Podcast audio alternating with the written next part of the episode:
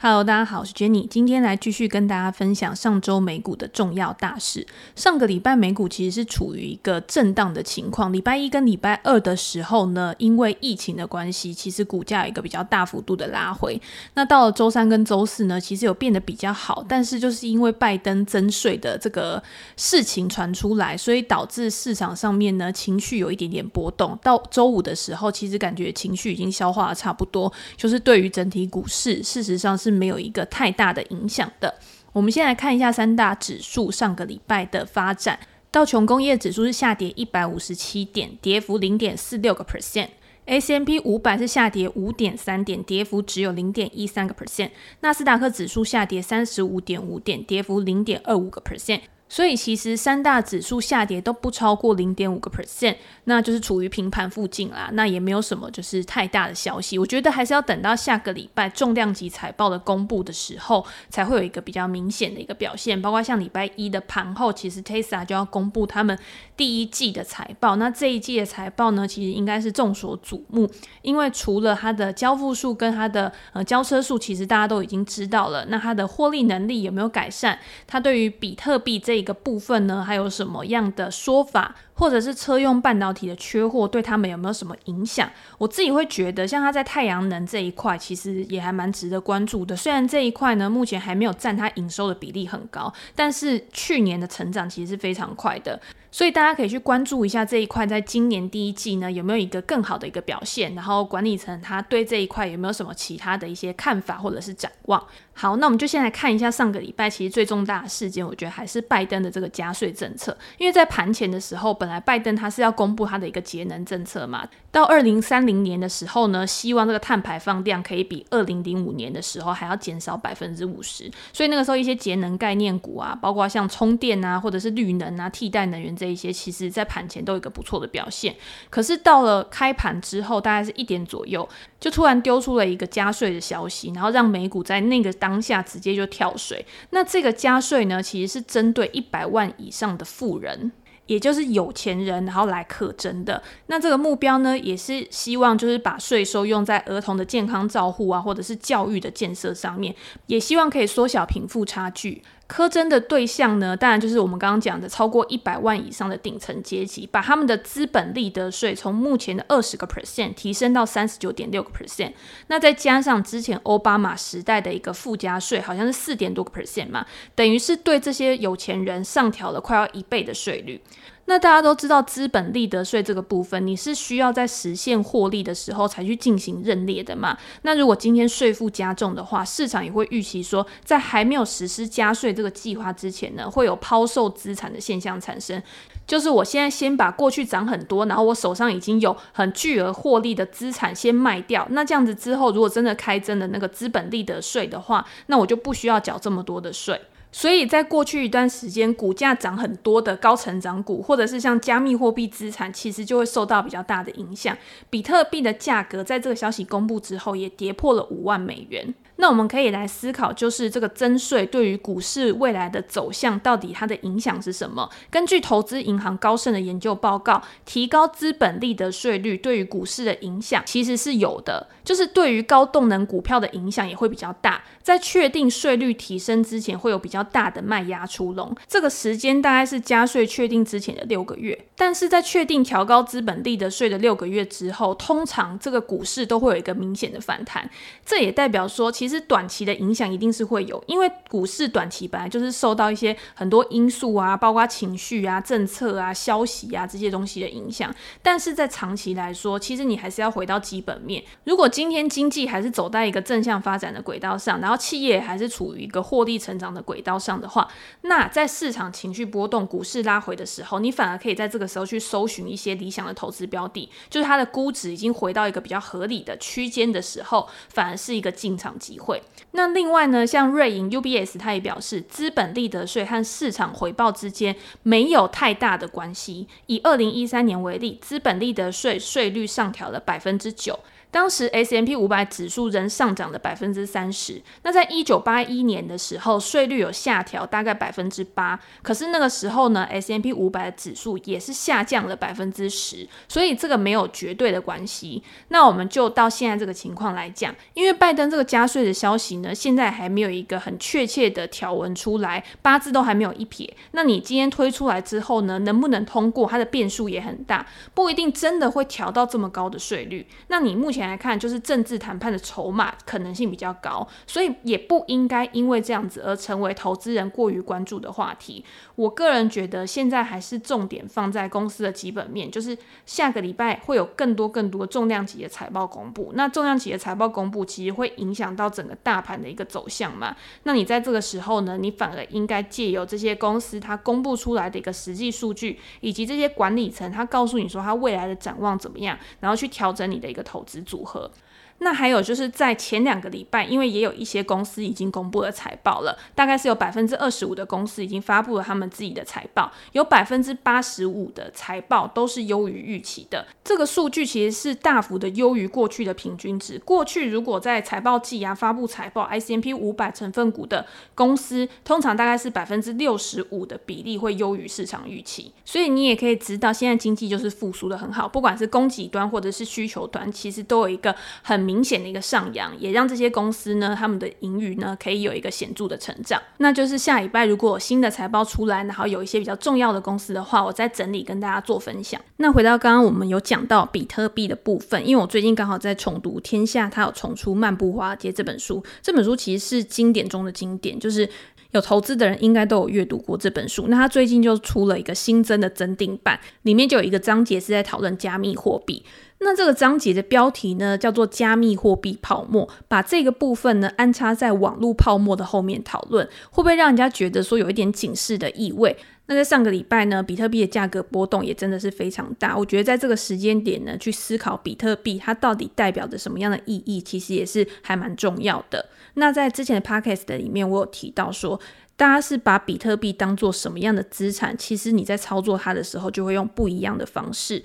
我自己会认为说，比特币目前还是属于一个交易的商品。那今天既然是交易的商品的话，它今天的波动大，其实对于交易员来说是一件好事情，因为就是要有波动，我们才可以创造一个超额利润嘛。但是有一些人会把比特币当作货币或者是数位黄金。其实，如果你今天把比特币当作货币跟数位黄金的话，你就要去看它的特质到底有没有符合货币或者是数位黄金的特质。那最近呢，黑天鹅的作者塔雷伯，他之前其实也是还蛮拥护比特币的，因为他认为比特币就是越过了政府跟传统的金融机构，可以创造一个更好的交易环境。变成未来交易中主要使用的货币，但是到了最近呢，他突然改口说，他觉得比特币有一点类似于庞氏骗局。那庞氏骗局大家都知道，譬如说我募了一档资金，可能有做一些保证收益的承诺，然后我再募集新的资金，然后把这些新的资金拿去配发这些报酬给旧的投资人，持续的这样子一直不断的去运作的话，其实实际上它是没有一个真的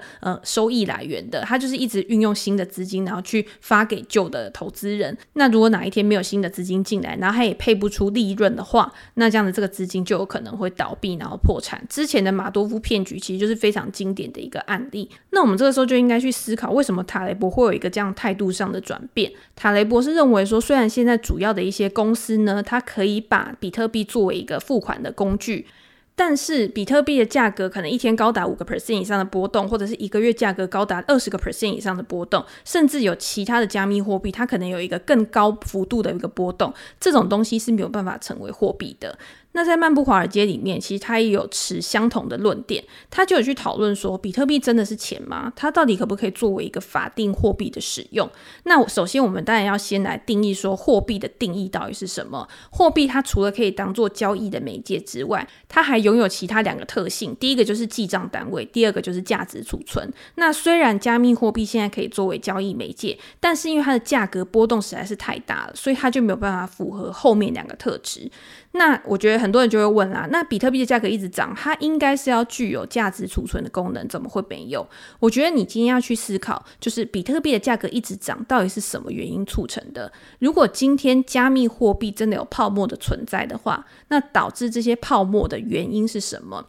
那比特币的价格一直涨，一定是因为它数量有限嘛，所以很多人呢，他想要去买比特币。当需求大于供给的时候，就会导致价格的上涨。那我们也知道，导致泡沫的原因，就是因为有太多的钱去追逐过少的商品，所以才会让价格一直持续的飙涨。那在什么样的情况之下，如果今天比特币或者是加密货币真的有泡沫的存在的话，那它又是在什么样的时间点泡沫会破裂？那主要的风险其实还是来自于监管机构。如果它今天禁止比特币或者是加密货币的交易的话，对于这个加密货币的价格因就会有影响。我们在上一集的时候也有提到，土耳其就是禁止加密货币作为支付工具。那像联准会，它其实也有提出了，就是他认为加密货币目前还不是一个主要的一个货币工具。那第二个呢，当然就是如果今天他早期持有者想要去获利了结的话，也有可能会导致加密货币的价格下跌。那第三个呢，当然还有安全性的部分。然后第四个呢，可能就是它的规模日益庞大，也会导致价格的下跌。那这个时候，我觉得大家一定有一个问题：今天比特币如果它是有限数量的话，那它规模怎么可能会一直不断的去扩大？那在书里面其实有提到，他说虽然比特币的市场规模是有限的，但是你今天出来越来越多种不一样的加密货币，其实也会导致就是整个市场变得很乱。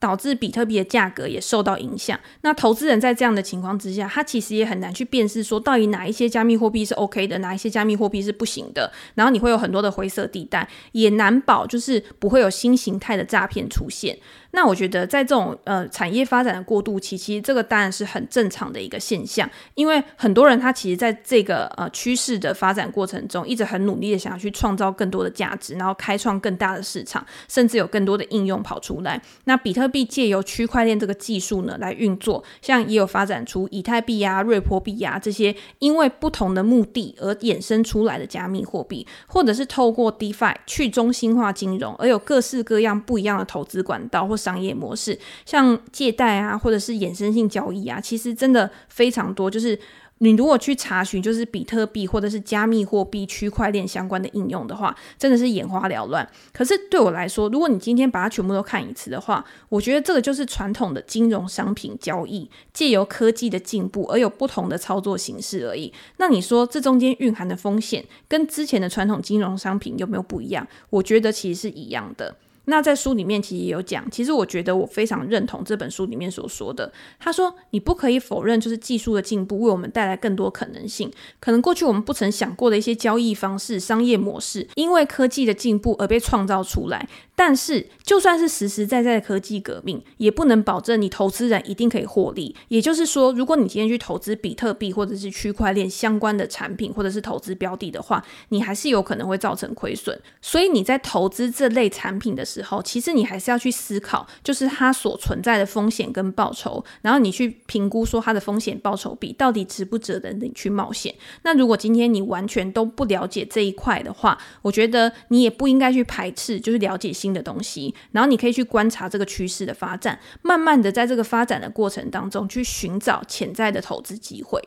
那我觉得这本书呢，其实我还想要再多介绍一点，因为这本书真的是太经典了。我们回到《漫步华街》这本书，然后我也希望整理一些我觉得里面很重要的一些重点，然后跟大家做分享。其实我觉得这本书呢，还是很完整的传达了一个长期投资的概念。它讨论了各种不同现在在投资市场上面流行的评估投资标的的方式。借由比较不同的投资策略来告诉你，如果你今天想要长期的在市场上面获利的话，你最好是要采用哪一套策略是最好的。那当然，其实最简单易懂的就是指数型投资嘛，因为投资市场上面呢，其实是非常的随机的，就是你没有办法对这个市场做出百分之百准确的预测。一般人呢，最常用于投资预测的两个理论，在书中就有提出来。第一个就是磐石理论，第二个就是空中楼阁理论。那这两个理论有什么差异？磐石理论呢，是认为不管是哪一种资产，不管你是投资在股票或者是房地产，你应该都可以去计算出一个明确的价格标准。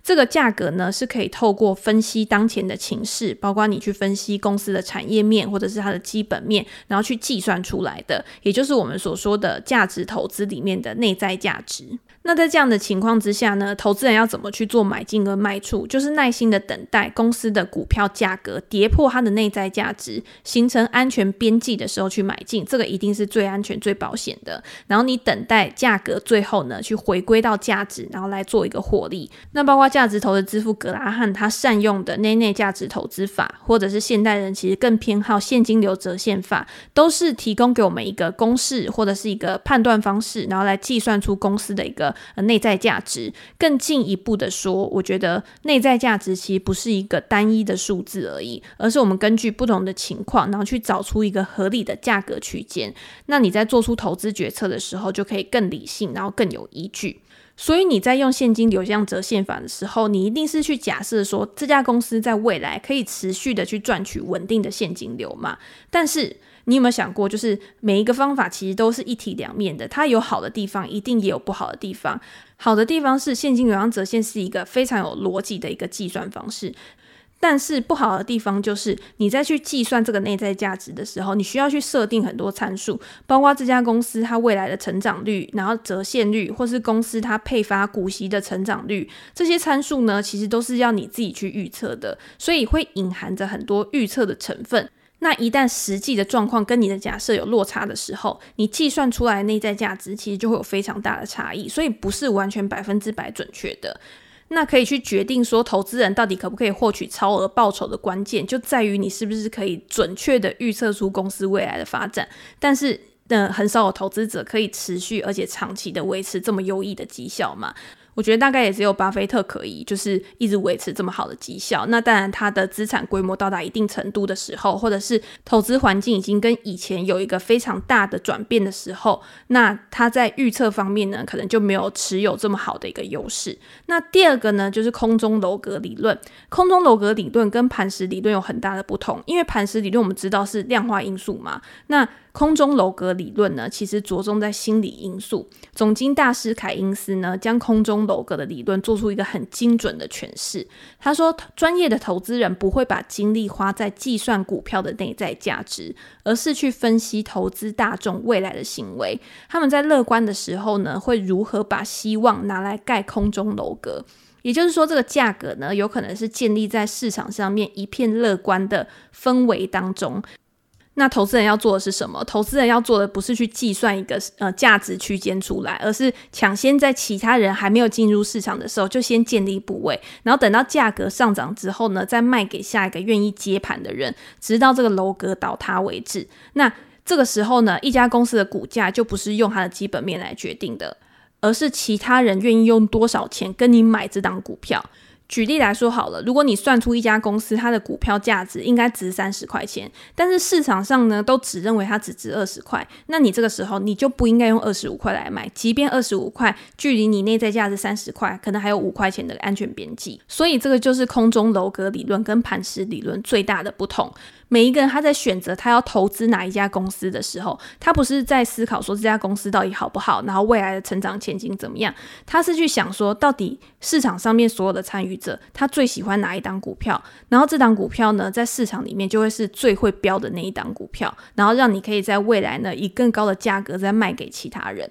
那我觉得这个其实这两个理论其实也分别代表着投资跟投机的差异，因为投资是单凭你对一家公司的了解，然后你这个是一个很绝对的事情，你在未来呢，这家公司可以为你创造多少的现金流，然后你才去做出决策。但是投机呢，只是希望价格上涨，然后你获取一个短期的利润，你的一个资本利得。那两个方法其实都可以带来获利，就是看你怎么样去使用这些工具，然后你适合什么样的工具。所以其实一定有人是用不同的方式在这个市场上面赚钱的。那作者莫基尔呢，其实最后有总结，就是你如果综合上面这两个理论的话，成功的选股呢，你一定会符合四个原则。第一个原则是只购买能维持五年盈余成长超过平均值的股票，也就是说这家公司未来是非常有成长性的，它的盈余成长呢会高于就是一般市场上面就是普通的公司。那第二个呢是不要用高于合理价值的价格去买进股票，那等于就是说你看好这家公司，但是你还还是要去计算它一个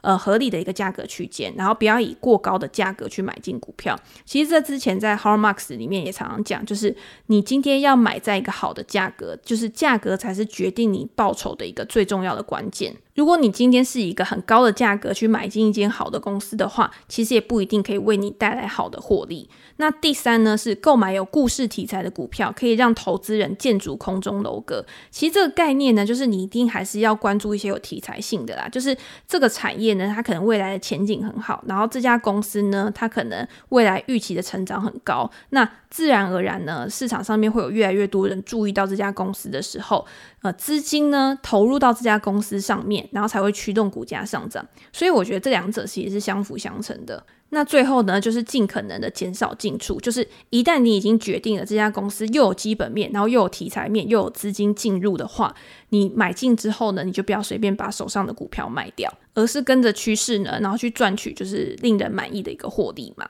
那讲这四个原则呢，其实看起来好像很单纯、很简单。其实我觉得还是需要非常大量的阅读跟研究。就是投资其实是一个一分耕耘一分收获。可是你如果今天有投入的话，它为你带来的报酬一定也是很好的。就是看你愿意用多少的时间，然后去换取这些报酬。那如果今天你没有那么多时间，或者是你的兴趣根本就不是在投资上面，你想要就是跟着这个作者一起长期致富，然后一起用更简单轻松的方式在市场上面获利的话，那到底有什么样的方式是可以更好的帮你做出一个妥善的资产配置？其实书里面呢有很大的篇幅都是在介绍这个，也就是我刚刚提到，就是用最简单然后易执行的方式。直接跟着整体股市，然后买入指数型基金，作为你最主要的一个投资的组合的布局。那在这本书的后半段呢，其实作者有提出了个人理财的十项练习跟资产配置的五原则，我觉得都是非常值得一读的内容。第一个是及早开始做储蓄这件事情。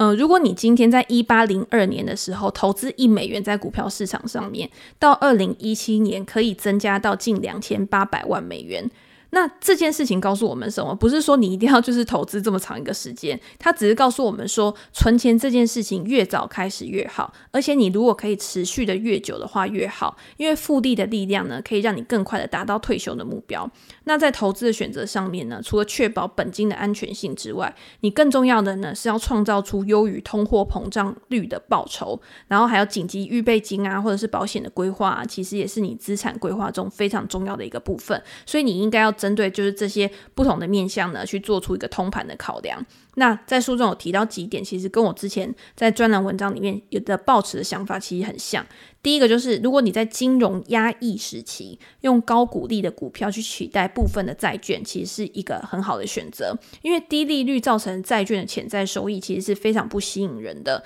那这个时候呢，如果你用一个呃股息稳定成长、高殖利率的公司的股票来代替，其实反而是一个更好的一个选项，然后作为你一个长期持有固定收益一个更好的选择。那我觉得 REITs 其实也可以作为其中一个呃考量，因为 REITs 其实是可以在公开市场上面进行买卖的不动产证券化的商品嘛，那它的流动性也很好。那再加上 REITs 呢，它要把它百分之九十的收益都用作于配息。当前呢，美股里面有很多不同类型的 REITs，其实它也具有成长题材，就是它又有长期的成长愿景，然后又有一个配息的一个好处，所以用来作为一个稳健收益的一个投资组合的话，其实我觉得也是还蛮不错的。那你在了解这些不同类型的资产的特性，然后包括像股票啊、债券，那债券又可以分为投资等级债券、高收益债。呃，不同的债券，或者是不动产投资商品，嗯、呃，还有。商品类的东西，譬如说像贵金属啊、能源啊、农产品，甚至是收藏品，就是像艺术品啊，或者是其他呃不同类型的资产。虽然说高风险伴随着高报酬，但是如果你理清你的投资目标的话，你根据你自身的条件，然后来规划一个很好的一个适合你的投资组合，然后其实就是一个很好的一个方式，然后去让你的资产可以持续的去累积嘛。不过总归一句话，如果你真的就是不知道有这么多资产类别，然后你也不想去研究了解的话，其实股市还是目前为投资人创造丰厚收益的最好来源，就是你不用管那么多，你就是把你的钱投资在指数化商品上面，然后买进整个大盘。如果你今天就是看好美国未来的经济成长的话，其实你买进大盘，你持有的这些指数成分股，其实都是目前市场上面最好的公司，然后规模最大，然后最具有愿景的公司，然后你一样可以就是持有这个标的，然后跟着它的成长一起来获利。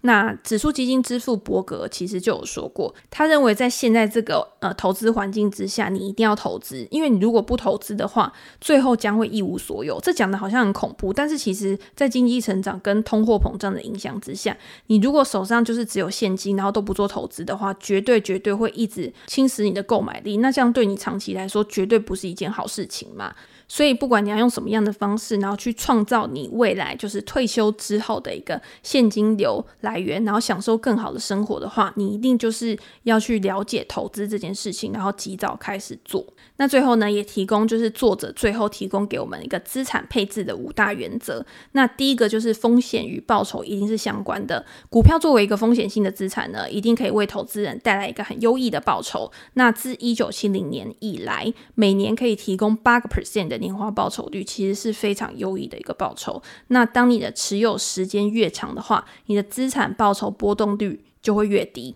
因为短期一定是波动比较大的，但是你把时间拉长来看的话，你如果今天有时间的话，你去把呃过去美国长时间的一个大盘走势拉出来，它长期的趋势就是一直稳定向上的。那你今天不管在哪一个时间点介入，今天你不要去择时，然后你定期定额的去投资的话。那长期来看，其实复利的效果真的是非常的惊人。那大家就会知道说，其实你的重点不是择时，而是持之以恒。那每个人他其实，在投资的时候，其实他不一定都是单笔投入嘛，他有可能是每个月从他的所得，从他的薪资里面扣一定比例，然后去作为一个投资的配置。那在未来就是一个长时间累积之后呢，其实你就可以有一个更好的收益。甚至你今天手上保留一点现金，然后你在大盘崩跌的时候，你有现金可以去买进更多，然后可以去降低自己的成本，其实是更好的。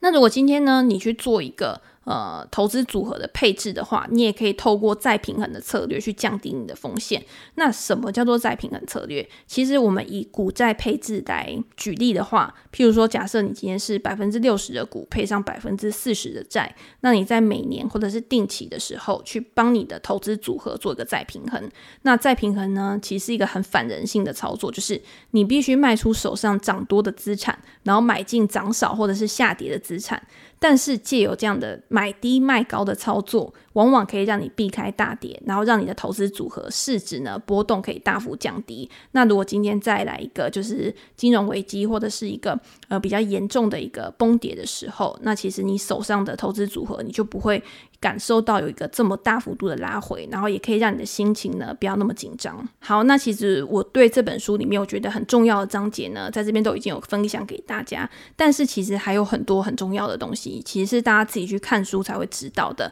因为这边没有有办法做更详细的说明嘛。那譬如说书中还有提供一些呃思考的逻辑，譬如说投资指南的范例，你在不同的年龄阶层的时候，你要怎么样去做一个比较好的配置？那这个配置呢，最好是你在看书的时候，你拿出纸笔啊，或者是你直接在电脑上开启一个四算表。然后把你真正目前的财务状况列出来，然后呃有没有办法可以有一个比较好的调整的地方，甚至可以去解决你的困难，然后把你的资金呢做一个更高效的配置，然后帮助你呢投资理财呢可以更顺利这样子。那就推荐大家去看这本书。那最后呢，来公布一下上一集的中奖名单。得奖的是浪曲巴克斯，喜欢 Jenny 的语速和议题讨论很清楚明了，希望能抽到《笑傲股市》这本书。那恭喜你抽到了，那请在粉丝团私讯我你的收件人姓名、电话跟联络地址。那今天这一集呢，也还有一本书可以抽，然后同样也是《笑傲股市》。那如果想要抽书的人，一样可以留言给我，那我在下一集的时候会把名单抽出来。感谢大家，那今天就先这样喽，拜拜。